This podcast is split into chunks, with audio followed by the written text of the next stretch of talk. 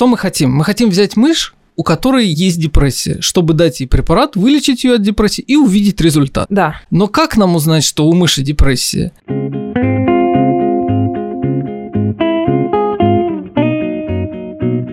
Привет! Привет! Это подкаст «Медузы. История болезни». И мы его ведущие. Научный журналист Александр Ершов И журналистка, автор телеграм-канала про уход за кожей Кристина Фарберова. Этот подкаст мы придумали вместе с фармацевтической компанией Novartis. Каждую неделю мы обсуждаем историю одного заболевания и рассказываем, как большие и маленькие открытия двигают медицину вперед, а нам позволяют жить дольше.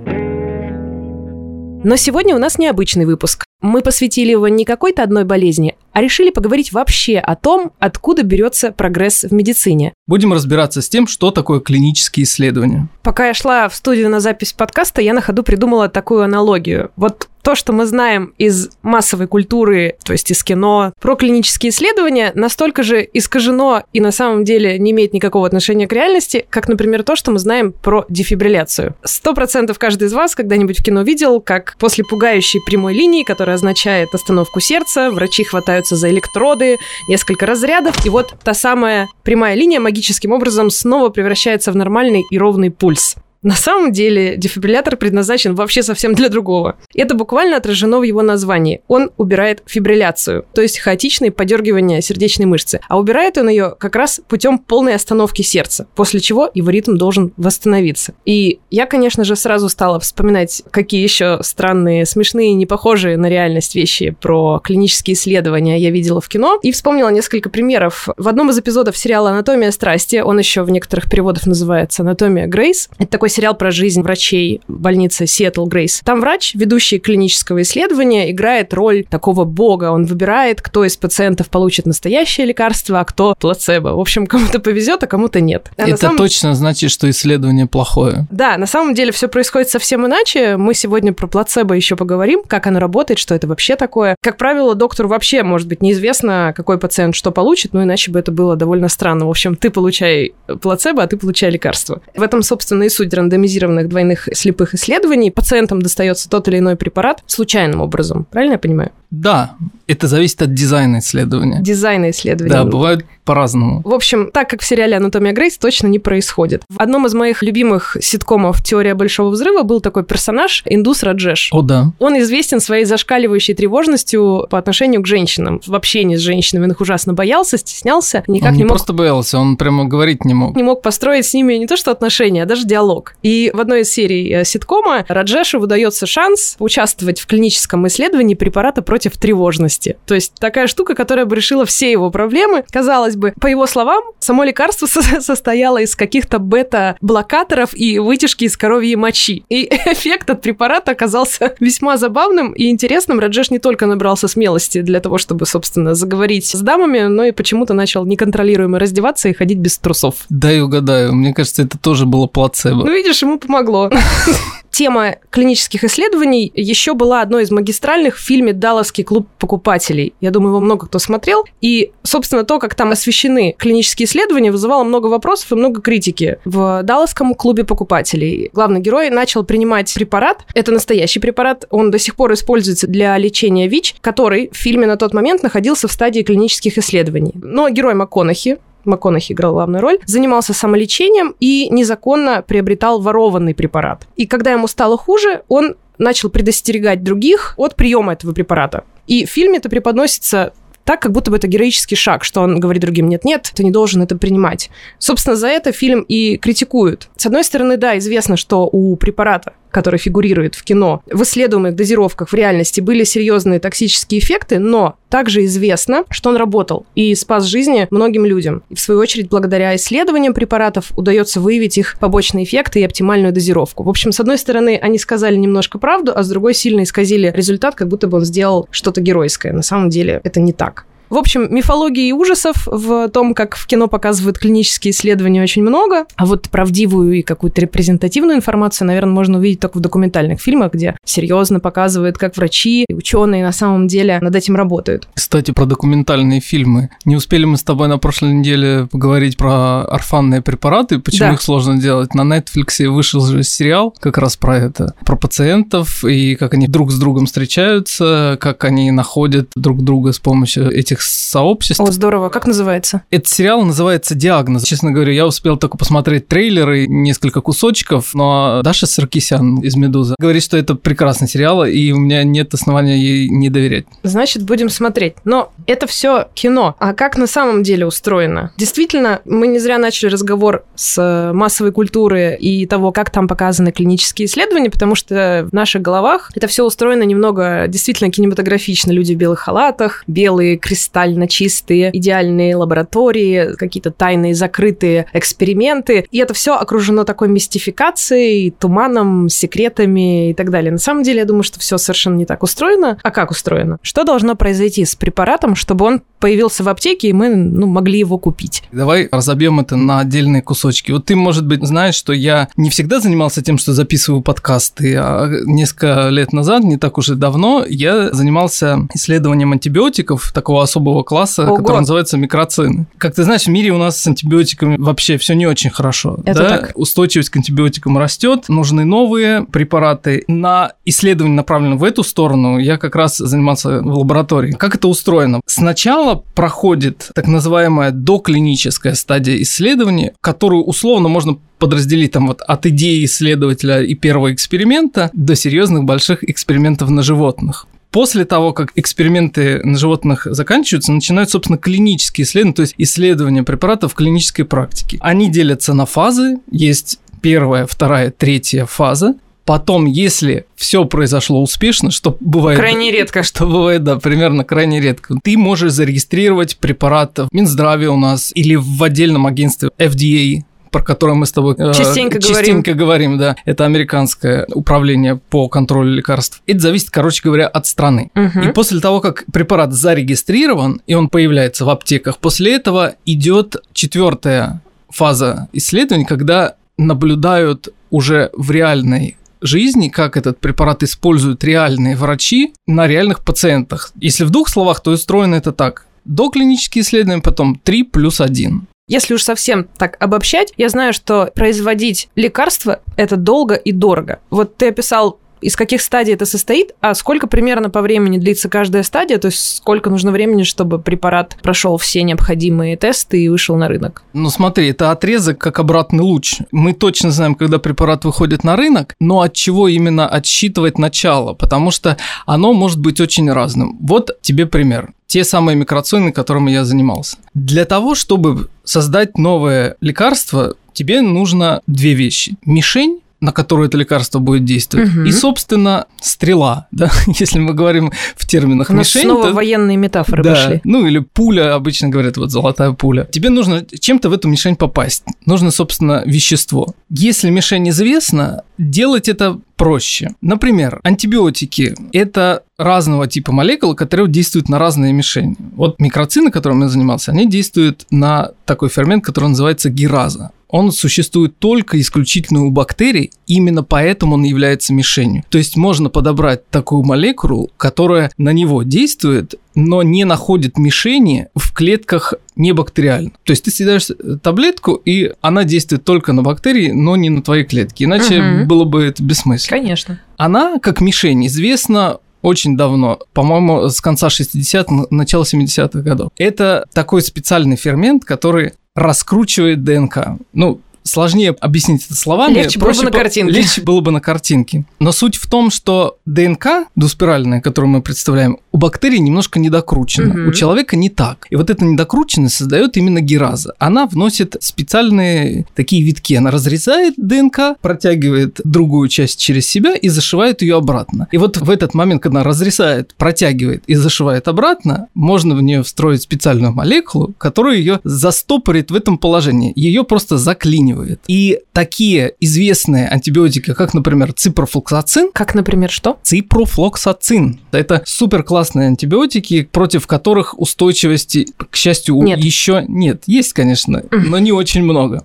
Эта мишень, она известна давно. Но какие именно действуют на нее препараты, мы каждый раз изобретаем их заново. Ты берешь одну молекулу, получаешь устойчивость. Берешь другую молекулу, через какое-то время снова возникает новая устойчивость. И даже уже к этим прекрасным молекулам, как ципрофлоксацин, уже есть устойчивость. Поэтому мы искали те молекулы, которые еще никогда не использовались в медицине и которые могут ударять в другую часть этой молекулы. И это очень сложная работа, которая может занимать 10, может быть, больше лет. То есть я вот за этим занимался там э, три года, потом угу. мои приятели, им удалось составить именно трехмерную модель этой молекулы и узнать, в какое место садится этот микроцин, и до сих пор все это еще находится на стадии опытов пробирок. Вот после того, как эти опыты, будем надеяться, держим пальчики вверх, после того, как эти опыты завершатся, можно будет перейти к экспериментам на животных. После этого мы берем мышей, э, кроликов, э, обезьян. обезьян. После этого мы проверяем, действует или не действует молекула так, как мы от нее ожидаем. Как мы придумали. Как мы придумали. Ну, в данном случае, уничтожает ли она инфекцию и не создает ли проблем для животного? Ну, то есть, может же быть огромное количество побочных реакций. Может препарат сам разрушаться в крови. То есть, ты делаешь инъекцию или, или съедаешь таблетку, а внутренние ферменты, которые у тебя есть, они просто его разрушают. Или они не проходят через клеточную стенку. Или, или, или, этих или может быть просто тысячи. Угу. После этого, если нам повезло и все хорошо, мы проводим исследования окончательной в доклинической фазе на нескольких видах животных. Это должен быть не только грузуны, ну, например, обезьяны, про которых ты сказал. Да. И если у нас на этой стадии все хорошо, то именно здесь и начинаются, собственно, клинические исследования 3 плюс 1, угу. о которых я упоминал. Так, ну а что за 3 плюс 1? Делается это так. Первая стадия. Мы хотим прежде всего узнать, что препарат безопасен. Да, это важная задача. И делается она не на пациентах, а на добровольцах. Это буквально там два десятка людей, здоровых людей, которые согласились помочь исследованиям и которые, кстати, за это получают деньги. А как таких людей находят? Ну, не по объявлению же. Ты знаешь, по объявлению, многие из них сами ищут эти исследования, и как в одном из материалов 2015 года в журнале Vox, по-моему, они прямо образуют свою тусовку иногда. Ну, и смотри, это такие фрилансеры, в общем. Вроде того, мы с тобой тоже можем пойти и поучаствовать в этом деле, если нас вообще на это примут, потому что это примерно как пройти отбор на космонавта. Есть один международный сайт, где регистрируются все клинические исследования, которые вообще проводятся на планете. Называется Clinical Trials science.gov. Там можно найти исследования первой фазы, второй, какой угодно. Там все-все исследования, которые сейчас проводятся вообще в мире. Именно так. И мы с тобой скоро узнаем, почему, если вспомним, что важно именно регистрировать исследование до того, как оно закончилось, потому что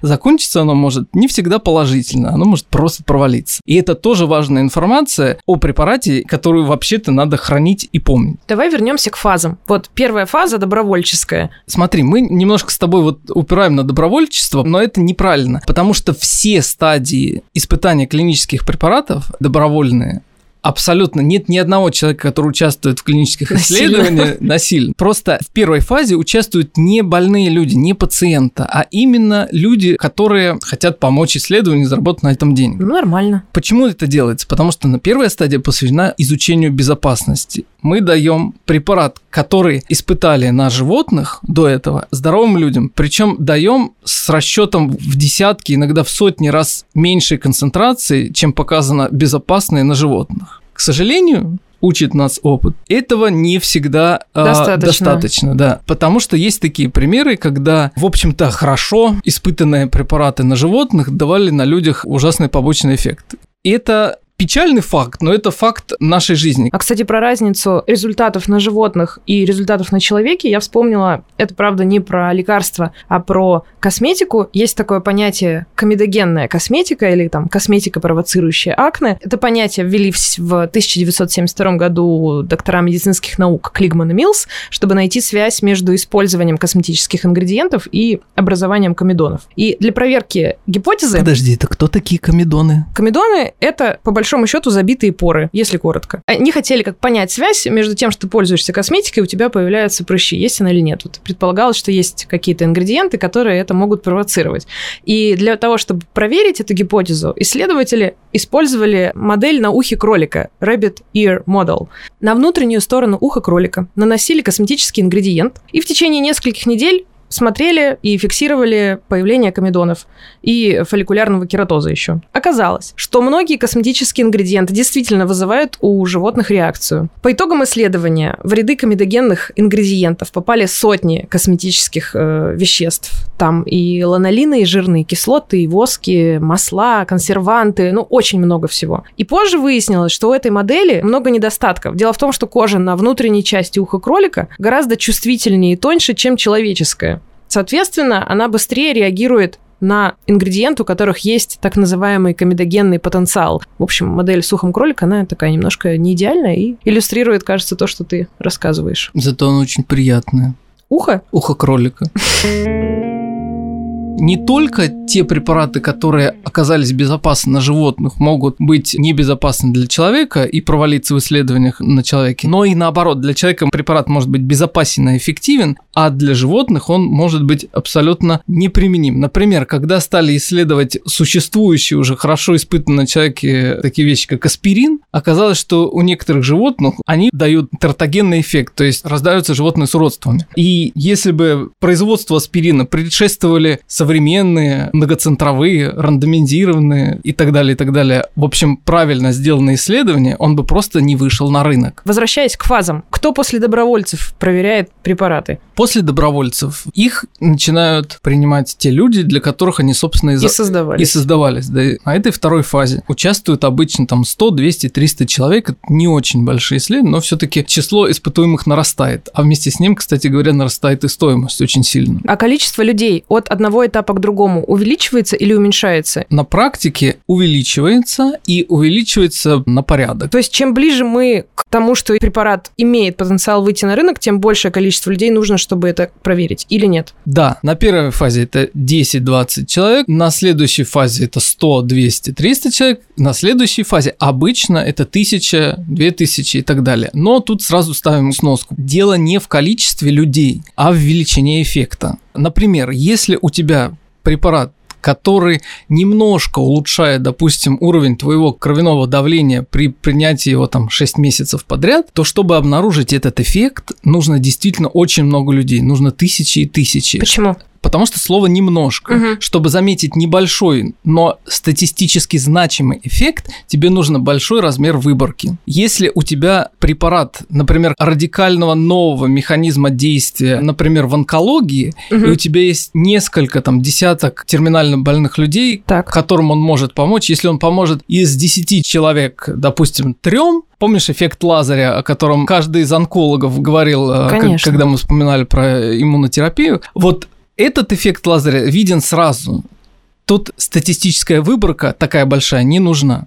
То есть все зависит от типа лекарства и от типа заболевания. Чем серьезнее заболевание, тем может быть меньше выборка этих пациентов. Ну и, наконец, третья стадия. На второй стадии у нас происходит э, тестирование эффективности и подбор той дозы, которая нужна для человека. А на третьей стадии, наиболее обширной, тестируется именно эффективность препарата. То есть мы сначала подобрали, сколько нам нужно таблеток съесть, а потом мы смотрим, помогают они или нет. Угу. После того, как эта стадия завершится, например, удачно, то все радуются, фармкомпания хлопает в ладоши, начинается работа по регистрации. Весь этот препарат был проделан не зря. Да. И вот тут наступает последняя, четвертая стадия, когда уже вне рамок вот этих строгих исследований начинают следить за результатом. Ну, это как постнаблюдение. Вот ты пришел к врачу, он тебя вылечил, а потом он тебе говорит, придите еще через две недели недельки посмотрим, что с вами будет. Еще разница заключается в том, что я хочу немножко про деньги говорить. У нас хоть подкаст не про деньги. Ну, раз уж людям платят, то почему бы об этом не сказать? Да, деньги платят людям только на первой фазе, потому что они не пациенты. А вот те, кто пациенты и участвуют в исследовании, они, во-первых, не получают денег за угу. участие, но и не платят за само лекарство. Потому что, формально говоря, вот это вещество, которое они принимают, оно еще не лекарство. Ну да, да, да. Но при этом оно за уже него стоит нельзя денег. брать деньги. Понятно. Меня вообще во всей вот этой структуре пошаговой и фазах с исследованиями поражает, что есть вот эта когорта добровольцев, потому что получается, что это такие эксперименты на людях. Я права или нет? В общем, ты права. Но эти эксперименты делаются для людей. И каждый из тех, кто соглашается в них участвовать, он, во-первых, не соглашается делать это до конца жизни, он может в любой момент выйти из игры. Во-вторых, решение о том, участвовать или не участвовать, принимаешь ты сам, консультируясь с лечащим врачом. Угу. И в-третьих, ты сам или лечащий врач не будет тебе советовать участвовать в чем-то, если тебе это не выгодно. В том смысле, что это возможность получить прямой доступ к самым последним препаратам самого последнего поколения. Действительно, здесь нет никаких гарантий, потому что мы знаем, что препараты проваливаются, они могут оказаться недостаточно эффективными. Но есть и вероятность того, что они работают. И тогда ты получишь лучший препарат на данный момент. Звучит, может быть, непонятно, но на самом деле это добро.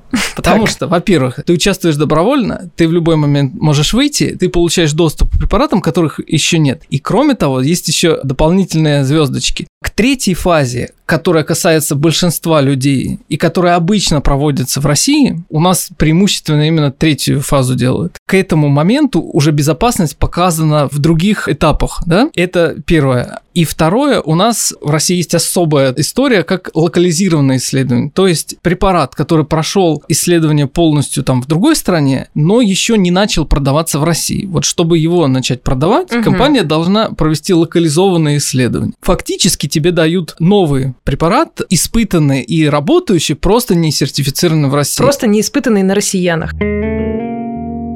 Вообще, концепция того, что какой-то препарат надо исследовать на эффективность и безопасность, она появилась довольно поздно. Раньше же как было? Вот есть врач, ему лучше знать. Более того, у него есть опыт, и если ты его спросишь, он тебе скажет, вот я давал это лекарство Маше, Пете и Васе. И а, оно сработало. И оно сработало, но должно было пройти тысячи лет для того, чтобы человечество поняло, что вообще-то болезнь может пройти сама собой, и ты можешь просто выздороветь. Более того, есть такой эффект плацебо, когда ты чувствуешь себя лучше, просто потому что ты знаешь, что о тебе заботится. Сложенные вместе эти эффекты, эффект самопроизвольного излечение и эффект плацебо дают очень сильный взнос в твое самочувствие. И нужен был препарат или не нужен был препарат, является ли он лекарством или это просто пустышка, установить это довольно сложно. И именно для этого были придуманы рандомизированные исследования, когда разным группам дают разные вмешательства, назовем их там. Классический эксперимент с цингой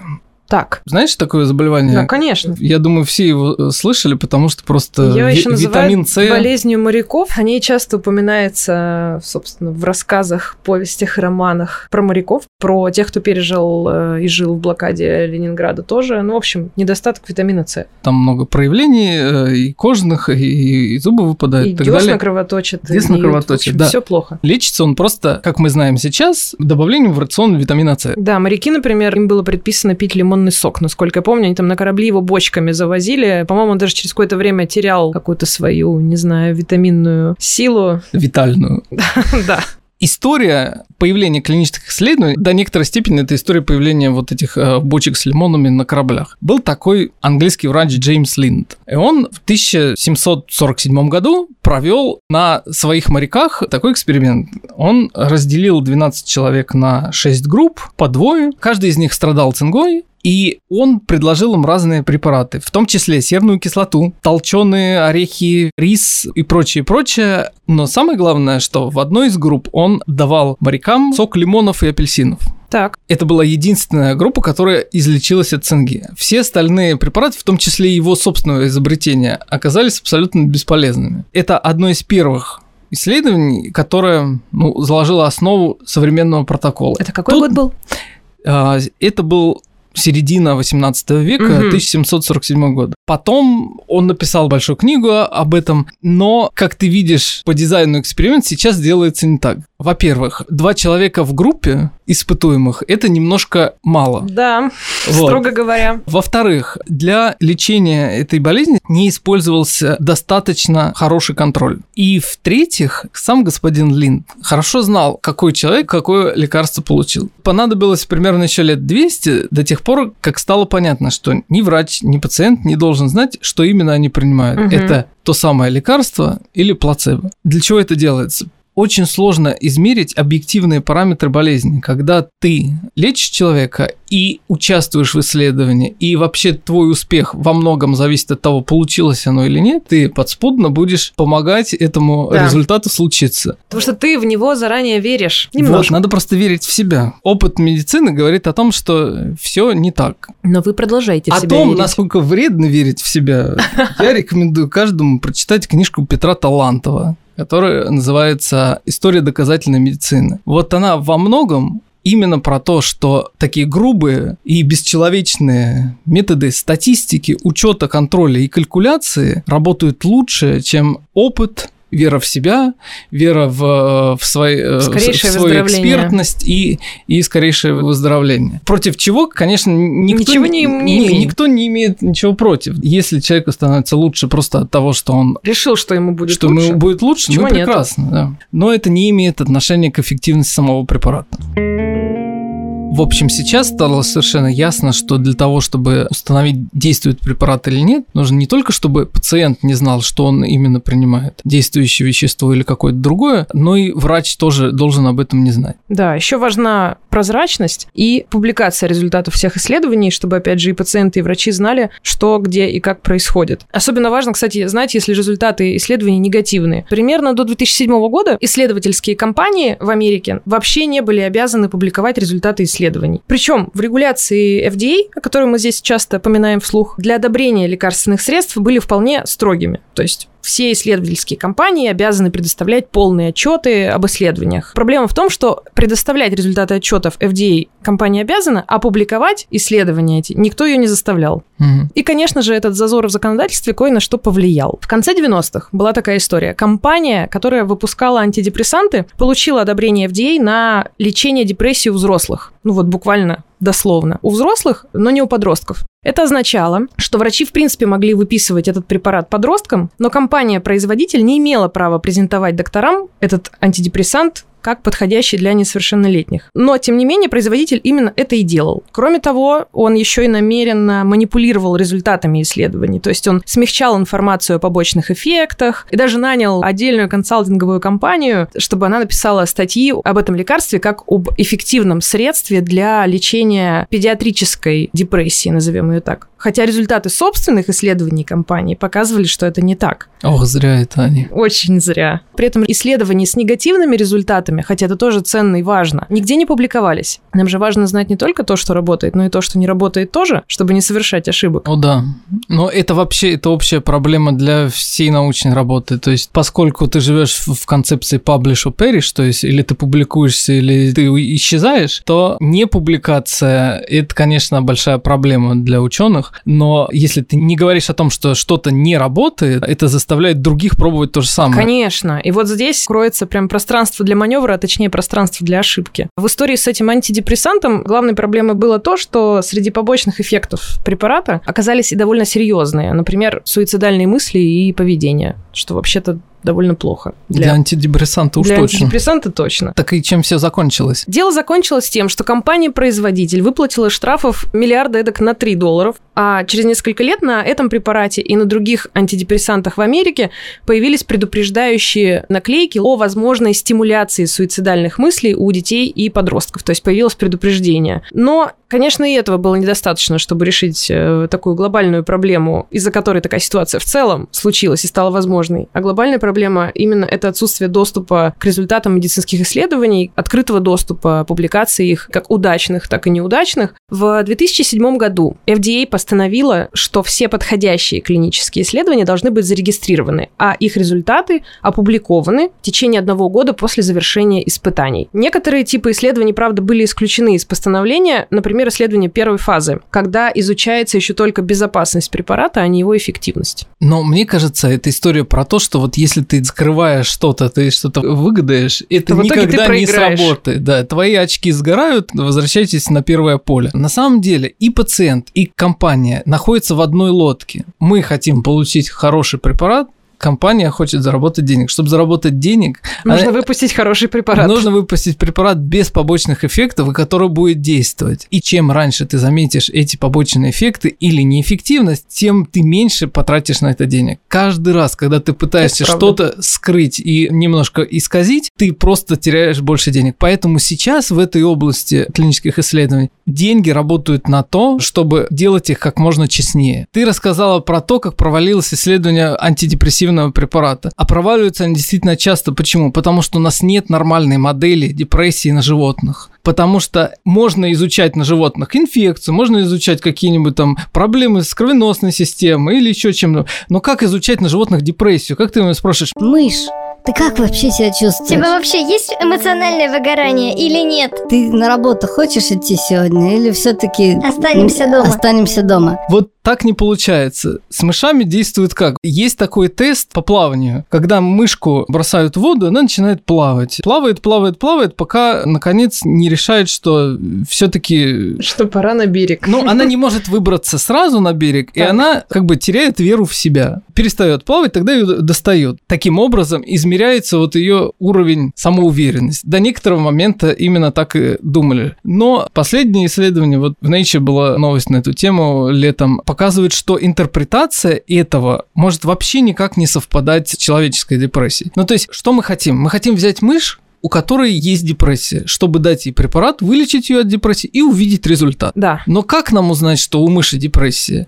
Мы можем только взять эту мышь и что-то с ней сделать такое, чтобы она стала действовать так, как обычно, может быть, действует человек в депрессии. И вот мышь перестает плавать. Угу. Но как интерпретировать этот результат? Действительно ли переставание плавать как-то отражает ее эмоциональное состояние? Так это или нет, мы не знаем. Да, это сложно. Казалось, что можно. Последние исследования говорят, что она просто перестает плавать и лень. Возможно, что мышь это в лаборатории уже не первый год живет, и она знает, что если она перестает плавать, Кстати, приходит да. человек и ее вытаскивает. Именно в этом. И она ждет, когда это произойдет. Да. Потому что она не такая дурочка. Сожалению, те же самые компьютерные модели, хоть и являются отличной, полезной, классной технологией, ограничены тем, что уже известно о процессе заболевания. И эти данные были загружены в компьютерные модели именно благодаря результатам тестирования на животных на самом деле. Компьютеры отлично умеют восполнять пробелы в знаниях, но за их заполнением ученые все еще обращаются к тестам на живых существах. Благодаря тестам на животных у нас сегодня есть, например, вакцины от полиомиелита, спасибо обезьянам, и от бешенства, спасибо мышам, о которых Саша сегодня так много рассказывает. Кстати, про мышей. У меня, к сожалению, есть такое не очень веселое и приглядное знание. Главный вопрос, который у меня возник при подготовке к подкасту, особенно к теме тестирования на животных, это а что с ними происходит после исследований? И ответ, к сожалению, ни меня, ни слушателей не порадует радует. Не буду рассказывать сказки о том, что сразу после исследования счастливая мышка находит своих любящих хозяев и проживает сытую машинную жизнь. Увы, это не так. Чаще всего животных после окончания исследований усыпляют любым из гуманных методов, то есть тех, которые обеспечивают максимально быструю смерть без причинения животному страданий. Знаете, что у животных тоже есть свои адвокаты, назовем это так. Например, в Штатах с 66 года действует акт о благополучии животных. Правда, лабораторным крысам и мышам не очень повезло, они из этого акта почему-то исключены. С 1985 года во всех исследовательских учреждениях должен быть специальный комитет, в котором есть как минимум один ветеринар и один человек, не имеющий непосредственного отношения к учреждению. Такие комитеты регулярно оценивают уровень заботы о животных, гуманность обращения с ними и этичность исследовательских практик. Мне кажется, это важно, хорошо, что такие учреждения есть. Они обязаны следить за тем, чтобы в исследованиях использовались альтернативы, когда это возможно, то есть тестировали не только для животных, если можно найти какой-то другой способ. И в целом заботиться о благополучии животных, которые участвуют в клинических исследованиях, в том числе, чтобы у него был, не знаю, нормальный размер клетки, чтобы его там хорошо и правильно кормили, у него была подходящая еда, нормальный для этого животного и комфортный уровень звука, света, яркости, в общем, чтобы животное, которое участвует в исследовании, не страдало. У ученых и фармкомпаний, и у всех нет задачи сделать плохо, есть задача сделать хорошо. Кстати, о теме участия животных в исследованиях, если вы когда-нибудь покупали косметику, то, возможно, видели лейбл «не тестируется на животных», или это еще бывает лейбл «cruelty-free» или «no animal testing». Тут интересное дело Если медицинскими целями оправдать исследования на животных еще как-то можно, ну, вроде как великое дело, не благая еще как... вещь. Не, подожди, подожди, Кристина, я с тобой не знаю. Не Что? еще как-то можно, а это очень важно и хорошо. Ну, тема скользкая. Я поэтому говорю, что если медицинскими целями это еще можно оправдать, Да. а, действительно, то уж кажется, что страдания зверей ради новой формулы лака для ногтей это как-то, ну, бесчеловечно, мягко Вот, говоря. кстати, да, и вообще согласен однозначное зло. Как вообще лак? да. И, и рука, конечно, тянется за банкой с пометкой cruelty free и эмблемой со счастливым кроликом. Но важно понимать, что очень часто эта пометка ничего не значит. Так в Евросоюзе, например, косметику и ингредиенты не тестируют на животных с 2004 года, то есть довольно давно. И какие бы лейблы компания-производитель не клеила, этого как бы в жизни не существует. В России у производителя есть выбор – токсикологические исследования на животных или на альтернативных биологических моделях. Но чаще всего на животных в России косметику не тестируют просто потому, что это дорого. А вот в Китае, по-моему, тестирование импортной косметики на животных все еще проходит. В Америке запрета на тестирование нет, но FDA подчеркивает, что лейблы без жестокости и не тестируются на животных не имеют юридической силы. Ну, то есть, поскольку нет никакого э, закона или акта, который это регулирует, соответственно, что ты наклеил наклейку, что не наклеил. Ну, понятно, да. Это как примерно на соли без ГМО. Чаще всего тестирование на животных э, косметические компании останавливает э, вопрос цены, а не этика или законодательство. Просто Вместо этого косметику ингредиенты тестируют на клеточных культурах чаще всего или на людях. Кто готов тестировать косметику, мне, например, прекрасно понятно. А вот кто готов тестировать лекарства, все еще большой вопрос. Надо ли мне, например, не знаю, в этом участвовать? Или могу ли я в этом участвовать? Ты действительно можешь в этом участвовать. И, как я уже говорил, это может произойти в двух ситуациях. Первая ситуация. Ты хочешь поучаствовать в исследованиях безопасности препарата, как здоровый человек. Второй вариант – это если у тебя есть какое-то заболевание, и в данном конкретном твоем случае существующие препараты оказываются неэффективны или недостаточно эффективны. Или есть сейчас исследования, которые потенциально могут быть э, тебе полезны. И тогда ты тоже можешь в этом участвовать, но принимать его придется тебе самой. Участвовать в этом нужно не для того, чтобы кому-то помочь или там помочь заработать денег фармкомпаниям или там, не знаю, спасти человечество. Прежде всего, делать это нужно тогда, когда ты понимаешь, что для тебя это может быть выгодно. Выгодно не в смысле денег, а в смысле лечения.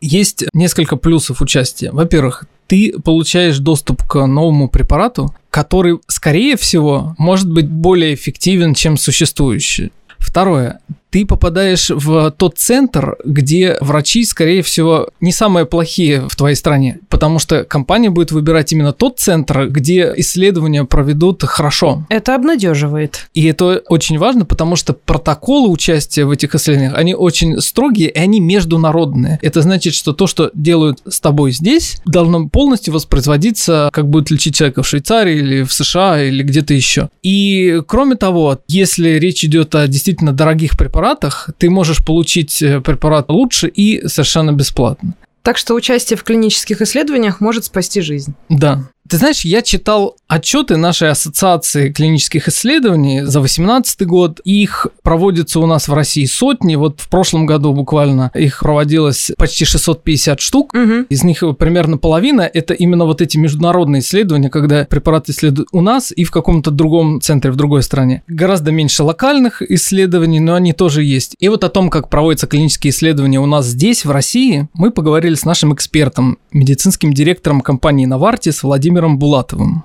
Россия действительно является активным участником международных исследований, и привлекательность для международных фармкомпаний спонсоров достаточно высока. Ну, во-первых, э, наши врачи, которые участвуют в проведении клинических исследований, это большие профессионалы с высокой мотивацией, с хорошим английским, э, достаточно приличным опытом участия в исследовании и высоким уровнем ответственности. У нас по-прежнему достаточно быстро э, можно набрать пациентов для клинических исследований, и, ну, может быть, к сожалению, но для клин исследований это часто плюс, э, достаточно много нелеченных или недостаточно э, леченных пациентов. Ну и в-третьих, стоимостный аспект, хотя стоимость проведения исследований в России за последние годы выросла, но тем не менее э, себестоимость по-прежнему остается довольно приличным преимуществом перед многими другими странами. Есть, конечно, в России и особенности, которые можно отнести к списку проблем. Во-первых, это, конечно, логистика. У нас все-таки очень большая география нашей страны. Ну и по по-прежнему, э, хоть и заметно улучшившиеся, но не всегда конкурентоспособные сроки, необходимые для получения всех разрешений на проведение исследования в нашей стране.